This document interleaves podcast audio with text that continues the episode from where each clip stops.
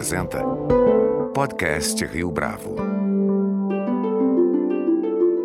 Este é o podcast Rio Bravo, eu sou Fábio Cardoso. Em 2015, a Estou Refugiado nasceu da convicção de que a questão do refúgio estava envolta em uma densa nuvem de desinformação e preconceito. De lá para cá, a iniciativa tem se pautado pela busca de abrigo e acolhimento dos refugiados, assim como se destaca por batalhar por oportunidades de trabalho para aqueles que chegam ao Brasil muitas vezes sem qualquer perspectiva para que se estabelecer. Neste que é o último episódio da temporada 2021 do podcast Rio Bravo, Luciana Capobianco, fundadora e diretora executiva da Estou Refugiado, conta como se envolveu com essa causa, fala sobre a atuação do Instituto e compartilha conosco algumas das histórias das pessoas que foram alcançadas pela ação da entidade. Luciana Capobianco, é um prazer tê-la aqui conosco no podcast Rio Bravo. Muito obrigado pela sua participação. Muito obrigada pelo convite. Estou muito feliz aí de estar aqui com vocês e poder contar um pouquinho da nossa trajetória e falar um pouco sobre o tema. Luciana, para a gente começar então, como é que você passou a se envolver com esse tema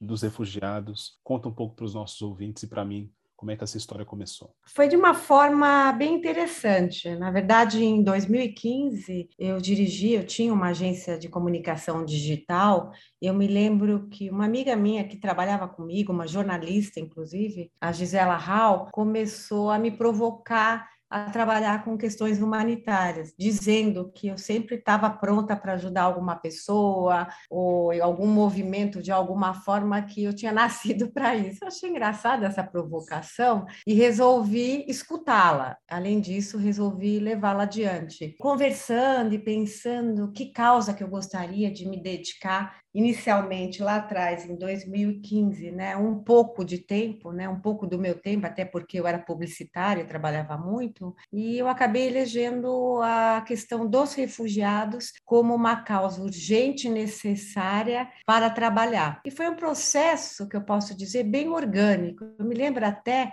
que foi um pouquinho antes daquela foto emblemática daquele garotinho, né, que morreu na praia, fugindo da Síria, afogado, com aquela blusinha vermelha. Aquilo me marcou muito, assim, não saía da minha cabeça, assim, né? E eu resolvi, de fato, arregaçar as mangas e fazer alguma coisa. Lá atrás, em 2015, a primeira coisa que a gente pensou e qual que foi o insight desse começo foi fazer um experimento social usando a plataforma do Tinder. O que, que a gente fez? Eu tive uma ideia, junto com um grupo de amigos e pessoas, né, de utilizar o Tinder como uma provocação e, a partir daí, gerar um vídeo né, mostrando para as pessoas a questão do preconceito com relação ao refugiado e ao tema, né, porque existe uma grande xenofobia no mundo e, né, e no Brasil também com relação a isso. Então, a gente fez um experimento, a gente convidou um refugiado muito interessante, por sinal, o Alfonso, ele é do Congo, ele fala cinco línguas, línguas, ele é engenheiro eletrônico e a gente criou o perfil dele no Tinder como estrangeiro, bonitinho tal, ficou lá na, nessa rede social durante uma semana. Daí ele teve 30 matches de pessoas interessadas em conversar com ele. Pronto, né? Daí a gente analisou esses dados e a gente foi para a segunda fase da pesquisa, onde a gente mudou apenas uma palavra. Ao invés de estrangeira, a gente colocou ele como refugiado, como ele era mesmo. Então,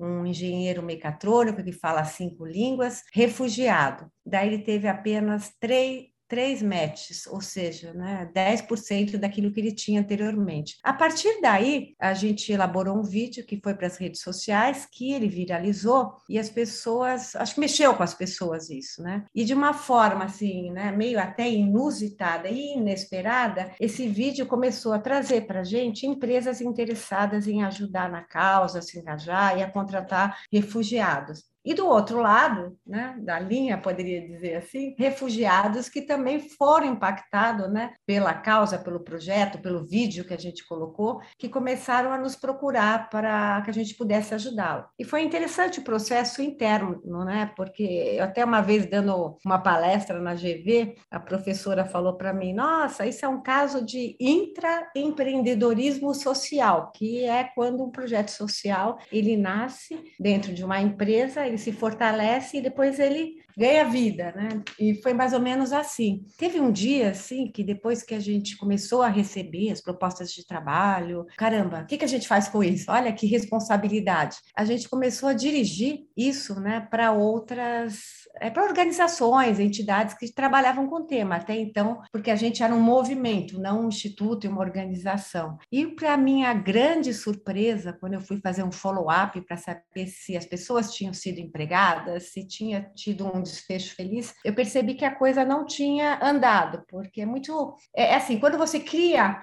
alguma situação, uma provocação, e ela tem uma resposta da sociedade, você tem que pegar aquilo e continuar, você não pode simplesmente compartilhar, porque nem sempre, né?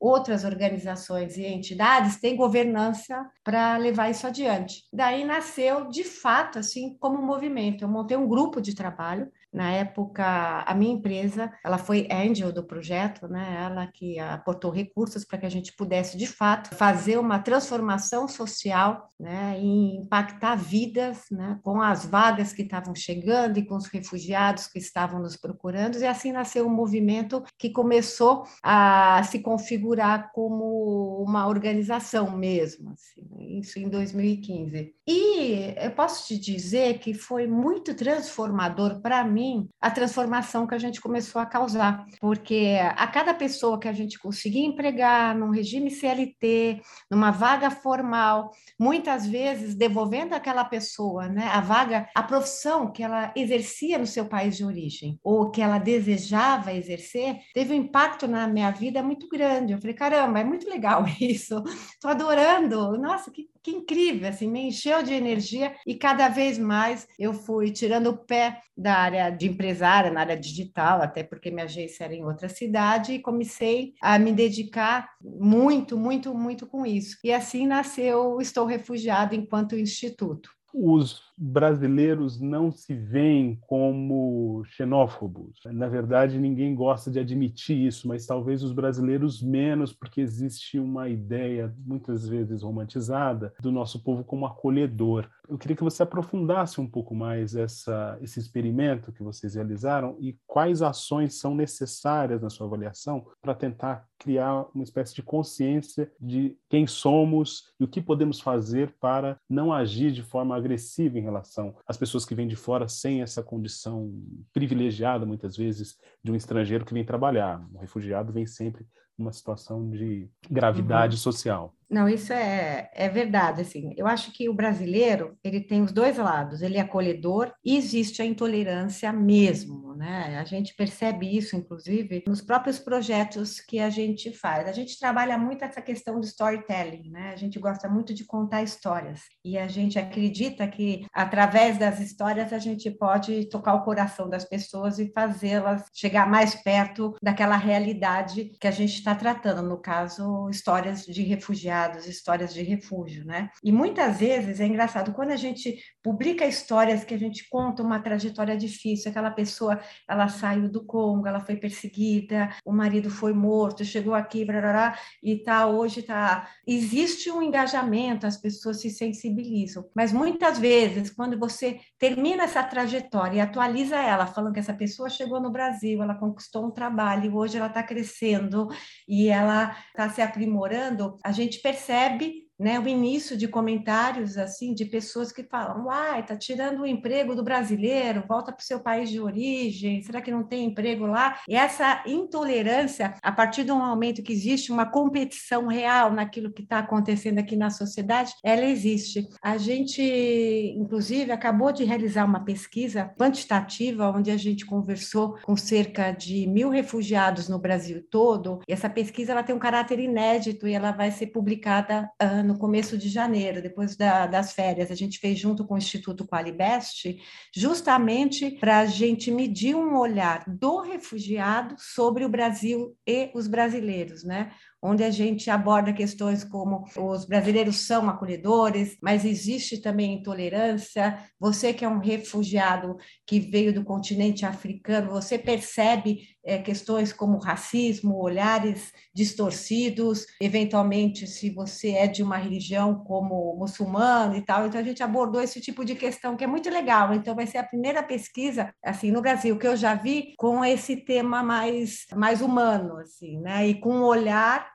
né, diferente do refugiado para o Brasil e para os brasileiros. Vai ser bem interessante. Depois eu conto para você assim que a gente puder divulgá-las. Mas a gente dá para fazer coisas que aproximam, sim. Por exemplo, agora no começo da pandemia, a gente criou um projeto chamado Cores do Mundo, onde a gente começou a pintar muros e tapumes na cidade de São Paulo. Isso surgiu, sabe, Fábio? Não me lembro até hoje. Assim, foi num dia cinzento, no março desse ano, onde onde, conversando com alguns refugiados artistas plásticos, estavam desesperados, assim, tipo, com muita necessidade com muita necessidade. O que, que a gente podia fazer? Então, eu resolvi oferecer, estava né, na época reformando a minha casa, né, o tapume da minha casa para eles pintarem remunerados. Nasceu assim o Cores do Mundo. A partir daí, depois, a gente fez o primeiro projeto na Dengo Chocolates, assim, no, dentro da fábrica, até porque a Dengo emprega refugiados, um número grande com a gente, assim, que estão lá há bastante tempo e tem até PL, participação no lucro da empresa,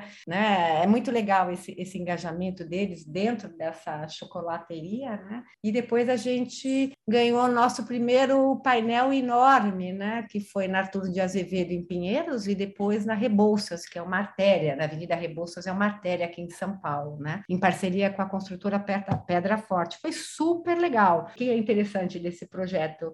O primeiro painel enorme que a gente começou a fazer, um refugiado pintou. O segundo, três refugiados de diferentes nacionalidades pintaram, assim. Isso deu capa de jornal, foi uma coisa super bacana, assim, viralizou porque o trabalho deles é muito bonito e ocupar né, tapumes assim de uma forma artística criativa, né, fazendo daquele espaço a galeria possível do refugiado que não consegue né, entrar nas galerias mais importantes e descoladas, por exemplo, aqui de São Paulo, foi algo uh, muito muito muito legal, muito diferente, principalmente pelo fato que ela criou um buzz aí nas pessoas que curtiram. E depois a gente teve um insight que eu achei legal, que foi de chamar e dividir primeiro um outro trabalho trabalho com um artista plástico brasileiro. E foi uma coisa bem legal. O refugiado falou: Poxa, eu tenho agora 100 metros quadrados para pintar. Será que eu posso chamar um amigo, artista plástico brasileiro, que está precisando? E aí começou a andar, entendeu? Essa coisa deles trabalharem juntos. E isso, de certa forma, prova e demonstra né, que o refugiado está aqui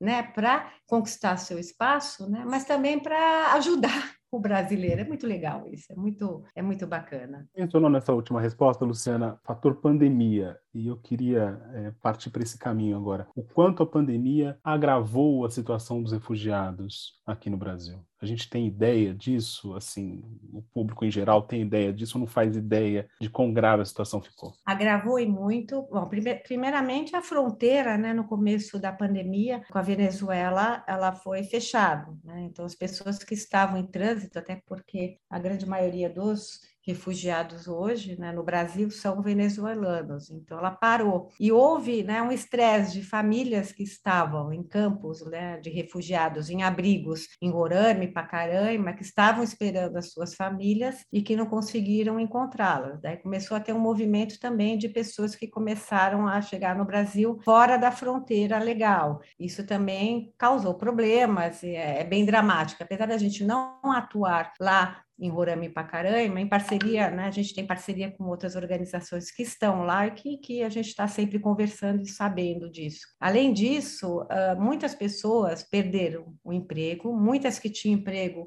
informal, né, deixaram de vender os seus produtos, enfim, em rua, esse tipo de, de comércio, por exemplo, que é informal, agravou muito e a gente nunca viu tantas pessoas tão necessitadas, tanto que a gente chegou a fazer e a gente continua fazendo uma campanha, uma humanitária de doação de comida, cestas básicas, produtos de higiene e pessoas que a gente imaginava que não precisariam, precisavam, assim. Então isso foi bem forte, né? Bem dramático mesmo, né? Além do fato, vamos combinar, né? Quando você tem uma família onde moram oito pessoas, né? Numa, num, num, numa pequena casa, num pequeno apartamento, que não podem sair, que não podem procurar trabalho, digamos que 80% dessas oito pessoas estão sem trabalhos, é muito enervante, é muito difícil, né? E o nível de estresse é muito grande. Então a gente teve, a gente, como todas as organizações, tentar ajudar de alguma forma, mesmo que remotamente, essas pessoas.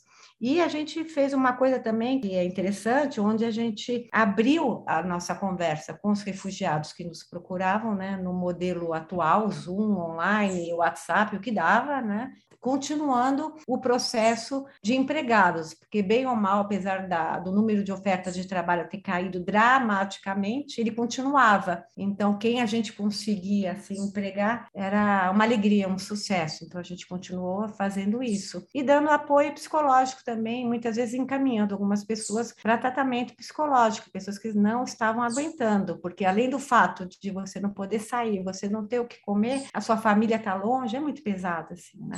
Você não tem alguém perto para dividir, né? Você não tem eventualmente como pagar a conta de internet, você ficar desconectado, isolado, é, é complicado. Você mencionou que os, é, a maioria dos refugiados hoje no Brasil são venezuelanos, é de origem venezuelana. No começo da década passada, a conta era de que a maior parte dos é, refugiados aqui no Brasil era haitiana. A minha curiosidade aqui é a seguinte: esse público haitiano, esse grupo de pessoas pessoas haitianas que vieram para cá e muitos voltaram para sua região de origem, outros foram para outros lugares. Como é que eles se acomodam ao longo do tempo? E eu estou pensando aqui nas vagas de, não só as vagas de trabalho especificamente, né, mas as uh, ondas de pessoas que procuram o Brasil como refúgio. Como é que eles se acomodam no médio prazo? É, no médio prazo, eu acho que isso não diz respeito só aos haitianos, de respeito a toda a comunidade refugiada, como congoleses, por exemplo, angolanos também, né? O que, que acontece? As pessoas chegam aqui no país, no nosso, no nosso Brasil, e solicitam refúgio. Esse processo né? A partir do momento que ela solicita, ela abre esse pedido, né, junto à Polícia Federal, ela recebe um protocolo. Esse protocolo já dá direito a ela a tirar o CPF, a carteira de trabalho. Isso no Brasil é uma coisa que é, é interessante, é rápida, é boa, assim, né? Em alguns países, como na França, por exemplo, eles ficam ilegais durante muitos anos. Aqui, de certa forma, são legalizados rapidamente, ou seja, dá um cartão meio que verde para eles poderem andar por aí, trabalhar, viver e, e né, frequentar o SUS e tal. Uh, mas, do outro lado, né, não tem assim muita ajuda né, para que eles ingressem de fato na sociedade. E a gente acredita que é através do emprego que a médio e longo prazo as pessoas se estabelecem. Que a partir do momento que você chega, caso, por exemplo, um haitiano que chega aqui no Brasil, né, que falando francês e seus dialetos, né, e com a proximidade da língua, assim, ele consegue de repente um ano e meio já aprender um pouquinho do português, ele já começa a trabalhar, ele já começa a, de certa forma, né, se encontrar, conhecer brasileiros e decidir se ele vai ficar aqui né, bastante tempo ou se ele tem desejo de retornar. E, no paralelo, o processo né, de que se ele vai ter o status de refugiado ou imigrante, né, ele é, acontece no paralelo no CONARE, né, no, que é ali é vinculado ao Ministério da Justiça. Muitas solicitações de refúgios de haitianos, de angolanos, elas não são uh, deferidas, ou seja, elas, elas não viram, eles não acabam não tendo esse status de refugiado, mas isso não inviabiliza com que eles fiquem aqui no país. Mas é através do emprego, é através do trabalho que dá às pessoas, né, uma condição legal, espiritual e boa de que falar, bom, eu moro aqui, eu consigo viver, eu consigo comer. Depois, nesse médio prazo, a tentar fazer uma coisa que todos, né, de alguma forma buscam, que é o reagrupamento familiar, reunião familiar, ou seja, eu estou aqui, mas ficou para trás meu filho ou minha esposa ou vice-versa. Gostaria que eles viessem também. Daí existe esse movimento posterior de reunião familiar, que também é um processo que é um pouco demorado, mas quando ele dá certo, as famílias acabam se reencontrando assim, né? O pior problema que eles passam no Brasil, uma vez que estão estabelecidos, é essa invisibilidade, ou seja, o fato de eles não serem reconhecidos muitas vezes pelos brasileiros, eles não criarem laços. Isso é difícil ou é mais grave do que o problema de se estabelecer de fato depois? É, é, a questão da invisibilidade ela é terrível, assim, né? É, tem uma refugiada. A gente tem várias histórias, né? De pessoas maravilhosas, né? E eu me lembro uma que me chamou a atenção que ela falou: Lu, eu não escolhi vir para o Brasil, não foi uma escolha, assim, foi uma coisa meio assim. Acordei de noite congolesa, uh, meu marido corria risco de vida, né? Vai ter um avião, é hoje que vocês vão. Chegamos em São Paulo, uh, desembarcamos, dormimos na rua uma semana, a gente praticamente não tinha dinheiro chegamos a uma igreja que nos acolheu, depois acabei conhecendo pessoas, entre elas o Estou Refugiado. Hoje essa pessoa, por exemplo, ela está ela tá empregada numa, numa indústria automobilística, está super integrada, as filhas congolesas, né? Uma já vai, já está grande, daqui a pouco já vai fazer a sua faculdade. Então, essa integração, ela vem mesmo com o tempo e vem com aquela certeza de que aqui no Brasil é legal. Eles têm essa percepção, apesar de todos os problemas que a gente vem enfrentando, nós brasileiros, né? Acho que eu não preciso nem enumerar aqui, uh, os refugiados, assim, eles têm muito essa sensação de que o Brasil tem coisas muito boas. Eu me lembro uma vez que foi muito tocante isso, fazendo uma entrevista de um projeto que a gente estava contando histórias, que era para uma exposição no SESC, junto com a Acnur, sobre o que te faz sentir em casa no Brasil. Essa era a pergunta para os brasileiros. assim. E teve um, por exemplo, que contou que o que fazia ele se sentia em casa e ele tinha alugado uma kitnet no centro de São Paulo. Ele era sírio, era que quando ele abria a janela, ele via aquela bagunça da rua, das pessoas, não sei o quê. Isso lembrava muito né, a cidade dele, na Síria. Então, isso fazia ele se sentir em casa. Outros, por exemplo, reportaram assim que o, que, que a questão de abrir a torneira, no caso dos venezuelanos, sair água, ir ao mercado, ter o que comprar, mesmo não tendo dinheiro, mas tendo, e ir a uma farmácia e ter remédios, isso fazia eles lembrarem daquela casa que era a antiga Venezuela, onde as coisas de fato funcionavam. Né? Então, essa questão subjetiva é, é muito interessante. Eu me lembro até uma vez que eu estava uh, lá no nosso, na nossa organização, que ficava na época na 9 de julho, eu cheguei atrasada, aquela coisa toda de São Paulo, tudo parado, reclamei da cidade. Falei, mas é bonita essa avenida, olha quantas árvores tem, tem coisas tão bonitas. Então, esse olhar do estrangeiro que chega aqui, que apesar de chegar aqui com o coração diminuído, porque a família ficou para trás, tudo ficou para trás, é assustador. Uh, eventualmente, poucas pessoas ao redor que os acolhem já aquecem esse coração. Está numa cidade, no caso, né, em algumas cidades que as coisas de certa forma funcionam, né, tem um viés positivo, assim, bacana. Ana, para a gente encerrar essa entrevista, como é que as pessoas podem ajudar? Eu não me refiro aqui especificamente a dinheiro. Você falou bastante nessa entrevista sobre oportunidade de trabalho, que, como isso é importante para conceder um status de cidadania para essas pessoas. Então, como é que quem está nos ouvindo pode ajudar a, a situação dos refugiados? E, eu assim, eu tô, a gente está agora rapidamente é, fazendo parte de um projeto internacional, onde a gente trouxe um grupo de jovens de 20 a 29 anos, fotógrafos do Afeganistão, meninas, né, uma grande maioria meninas, que corriam extremo risco de vida no seu país de origem. E caramba, assim, né, a, elas chegam falando persa, que é uma língua bem distante, né, da língua portuguesa, e um pouco de inglês. Como, como rapidamente tentar, além de acolhê-las, fazer com que elas circulem pela cidade e que elas, como fotógrafas, possam fazer alguma coisa. E a gente conseguiu. Eu falo até por incrível que pareça, que para mim foi tão incrível essa história, assim, empregar duas num e-commerce, fazendo conteúdo, né? E né, para as redes sociais, falando inglês, apenas com o CPF, com a carteira saindo, de uma forma com que a, essa empresa resolveu abraçar essa causa também. Falou: eu vou ajudar, Luciana. Olha que legal, meu Deus, essas meninas são incríveis. Imagino, não consigo imaginar como elas estão se sentindo hoje. E outras pessoas do grupo já estão, por exemplo, fazendo frilas de fotografia para começar a andar, olhar, falar, entender, né, como a gente vive, como como é a dinâmica da nossa sociedade, de certa forma forma, saírem um pouquinho da casa, ficarem um pouco menos assustadas e um pouco mais acolhidas. Então, eu acho que as pessoas, sim, elas podem fazer muito, né?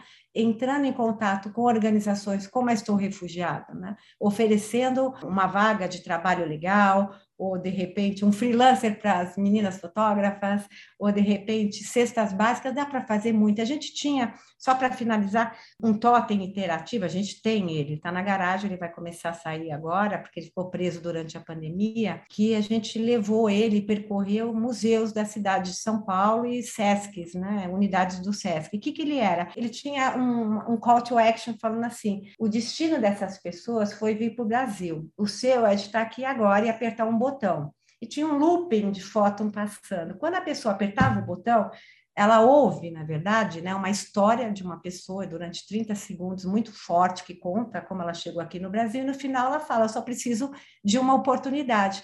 Depois que ela fala isso, sai o currículo em papel e dá na mão das pessoas. A máquina entrega esse currículo na mão das pessoas e dá a elas o quê? O poder de fazer alguma coisa. Eu quis trazer a história do Totem para mostrar que às vezes com o papel, né, compartilhando uma história, né, as pessoas podem levá-la longe. Luciana Capobianco, foi um prazer tê-la aqui conosco no podcast Rio Bravo. Muito obrigado pela sua entrevista. Muito obrigada. Eu que agradeço. Obrigada mesmo. Um abraço. Este foi mais um podcast Rio Bravo. Você pode comentar essa entrevista no nosso perfil do Twitter, arroba podcast Rio Bravo, ou no Facebook da Rio Bravo. A nossa lista completa de entrevistas está disponível no Apple Podcasts, no Deezer, no Google Podcasts, no SoundCloud e no Spotify. E no aplicativo O Guia Financeiro, além dos nossos podcasts, você encontra muito mais conteúdo sobre o mundo da economia em diversos formatos.